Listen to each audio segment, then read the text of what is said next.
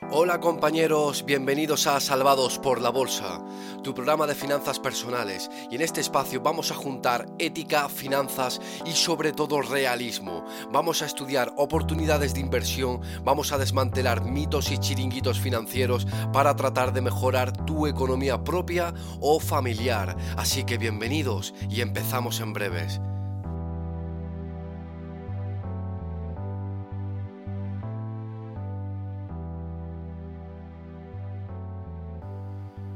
Buenos días, soy Dani Soñora, coach financiero y asesor en otras materias y bienvenidos a Salvados por la Bolsa, un programa donde vamos a desgranar los mercados financieros, vamos a mostrar la realidad de estos y por supuesto voy a poner a vuestra disposición todos mis conocimientos que he adquirido en estos últimos años en los que a alguien le puede parecer poco tiempo, pero sí que es verdad que he palmado mucha pasta y eso me ha servido para levantarme, autoformarme y buscar las sombras, que es donde verdad están las oportunidades de inversión.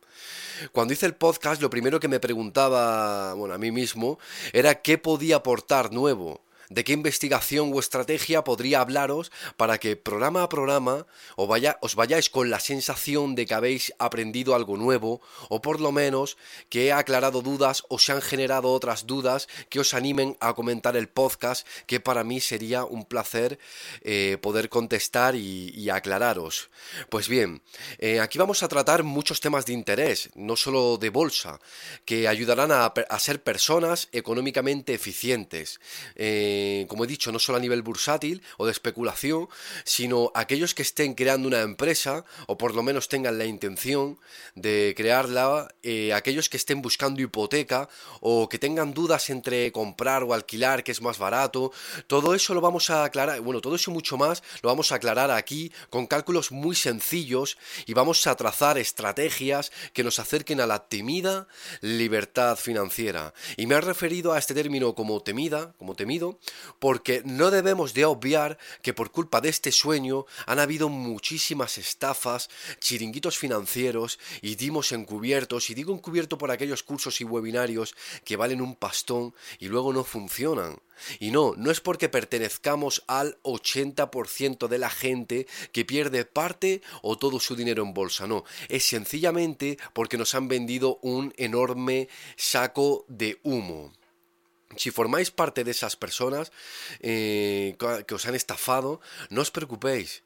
No le deis más vueltas, no os machaquéis, informaros, autoformaros y en cuanto escuchéis ganar mucho dinero en poco tiempo, huid, iros y no, y no os acerquéis porque es mentira y quizás os deprima diciendo, os deprima yo, que aquí vamos a trazar un camino a la ansiada libertad financiera por el único camino que se puede hacer, que es a través del esfuerzo, del ahorro y buscar oportunidades de inversión que haga trabajar nuestro dinero, pero insisto, todo esto es un camino difícil, escrito en mayúscula, ¿vale? Es muy difícil. Y empezamos diciendo que es la libertad financiera. Pues bueno, la libertad financiera es que existe un, sueño que es generar dinero sin trabajar, o por lo menos trabajar cuando queramos, por, si hay alguien que le encante trabajar o su trabajo, puesto que hemos construido un patrimonio o un activo que constantemente nos genera eh, dinero, rentabilidad, ¿vale?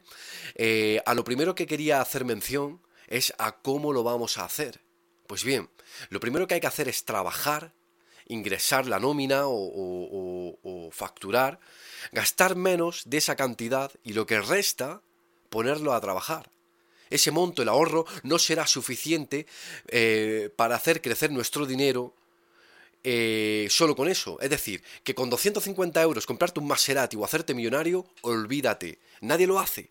Eh, o bueno, yo qué sé, perdona, quizá la, eh, la, eliminación en Copa del Madrid estuviera bien pagada. No sé si sabéis por dónde voy, ¿vale? Lo segundo que vamos a definir es qué es la bolsa, qué son los fondos de inversión y cómo analizarlo, analizarlos, perdonar, que va a ser a nivel técnico y a nivel fundamental. Vamos a eh, a definir esos dos términos. Hay muchos cientos de instrumentos financieros y hablaremos poco a poco de ellos, pero nos vamos a centrar en estos tres, ¿vale? La bolsa, bueno, pues como muchísimos sabéis, ¿vale? Pero es por empezar de, uno, desde unos patrones, es donde se negocian acciones. Eh, ¿De dónde salen esas acciones? Pues bueno, las empresas en búsqueda de financiación para crecer emiten acciones a un precio en el mercado primario. Entonces, al comprar esas acciones financian a esa empresa y ésta puede llevar a cabo su objetivo, su plan estratégico de crecimiento. Y luego, una vez que ya la compañía, ya llamada cotizada, ha conseguido esa financiación, pues aquellos que compraron en el mercado primario son dueños en su parte alícuota o proporcional según el número de acciones que tuvieran. Esto es, necesito un millón de euros, pues saco 100.000 papelitos que valen 10 euros cada acción y aquel que compre más será mayor accionista que aquel que compre menos. Y una vez que están en posesión de las acciones, pasamos al mercado secundario, que es donde accedemos ya los, los, que queremos comprar acciones. Pues puesto que estas acciones cotizan subiendo o bajando, y luego la compañía decide si dar dividendos o no, que son retribuciones a los accionistas, que vienen de los beneficios de la empresa. Intento no ser muy técnico, ¿vale? Pero creo que es sencillo. Una empresa necesita pasta, te ofrece ser parte de ella y en función pongas dinero, tendrás ese derecho o no. Y ese derecho y obligación puedes venderlo, que ya hablaremos de todo esto, muy de granado. Eh, y ya hablaremos si reparten beneficios o no, que son los llamados dividendos. Bien, entonces pasamos a que estamos en ese mercado secundario, eh, que es la bolsa que conocemos todos, el parqué, como llaman en Wall Street. Pues, ¿cómo podemos analizar esas empresas para saber qué o no, o, qué comprar o no, o qué puede subir o no, o no subir? Pues a través del análisis técnico y fundamental.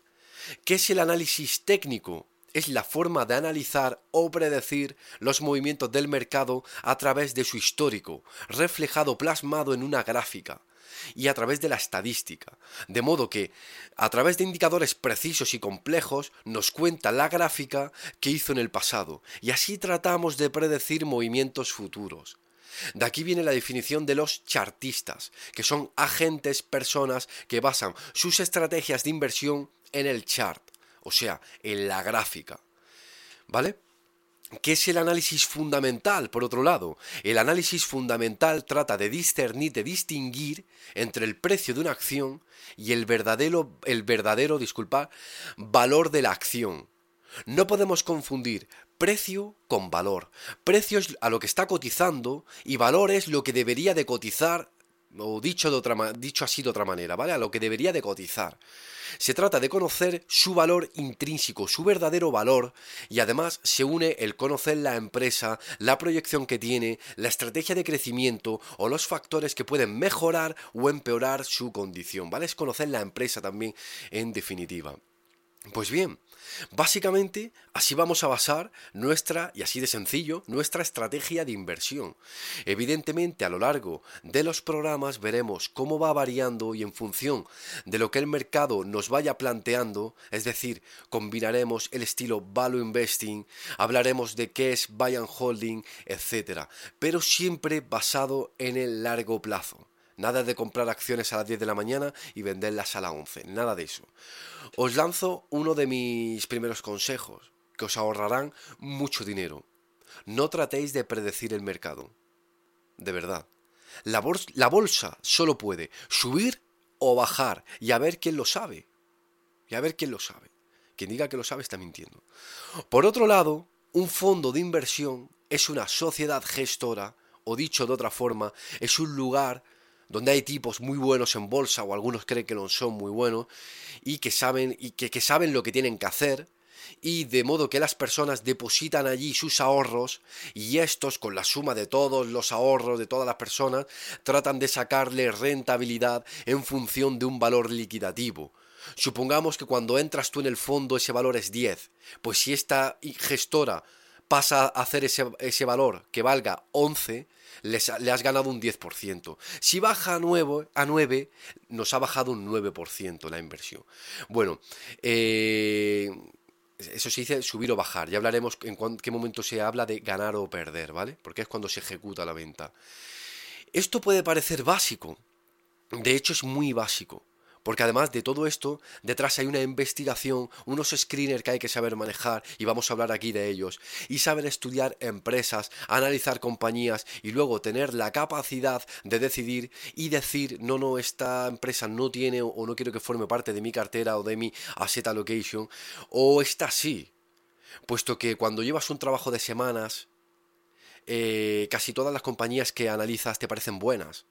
Así que eh, hay que saber no enamorarse de ellas, saber vender, ser contraria con lo difícil que es, eh, más teniendo el bombardeo de las noticias, muchas de ellas influenciadas eh, con fines bien distintos a los de informar. Y bueno, eh, y bueno, estas son algunas de los temas que vamos a ver en, programas de segmentos cortos, programas de 15 minutos, de 30 minutos o de una hora cuando hayan invitados. Pero sobre todo van a ser segmentos concentrados, pero con mucho contenido, ¿vale? Obviando toda la paja. Eh, sobre todo en este primer capítulo quería orientarlo y, y que juntos fijemos nuestro objetivo y así poco a poco elaborar el mapa donde trabajaremos para llegar a la temida, como decía, eh, libertad financiera. Pero por el camino, eh, por ese camino van a haber temas colaterales que iremos tratando. Como dije al principio, hablaremos por supuesto de política económica, pero sobre todo nos centraremos en nosotros mismos y trabajaremos nuestros hábitos, que son al final los que nos ayudarán a conseguir nuestra meta. No va a venir nadie, no va a venir ningún eh, político que nos Mm, solucione nuestra situación, por triste que parezca.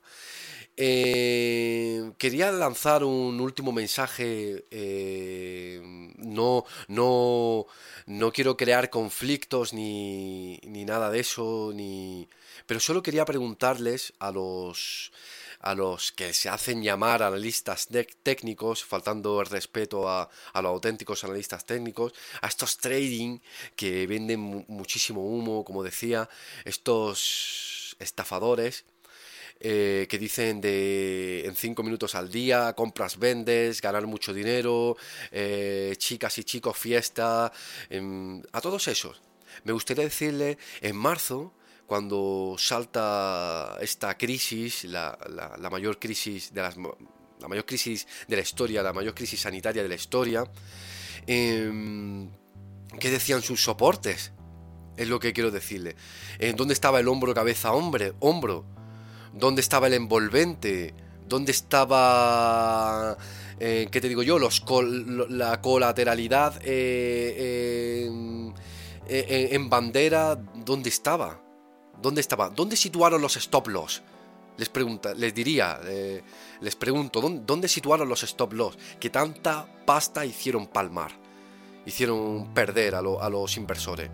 Em, los que utilizaban mi estrategia, nos hicimos palomitas, compramos más y nos ha salido un año bueno. Aquellos trading, sí, te van a decir que el año ha salido bueno, sí, pero eh, ¿dónde ponían el límite? ¿Cómo sabían que iba a caer un 20%? El IBEX, sin ir más lejos. Eso lo sabían, lo sabían, estaba, formaba parte de su estrategia. Eh, no sé, me gustaría, me gustaría saber dónde, dónde, estaba todo ese, ¿eh? todo esa, esas gráficas que a veces hacéis, que, que se ve de todo, de todo menos la gráfica. Mm, qué decía aquel día? ¿Qué decía? Nada más por hoy en Salvados por la Bolsa. En la próxima semana abordaremos otros conceptos. Eh, este era más bien a modo introductorio, ¿vale? A modo de, como he dicho, de buscar nuestro mapa. Y espero que tengáis una buena semana, porque se, me, porque se me acaba el tiempo ya. Y si queréis podéis dejarme algún comentario. Me encantaría que me siguierais en esta aventura y que forméis parte de ella, ¿vale? Así que nada compañeros, hasta la próxima. Paz.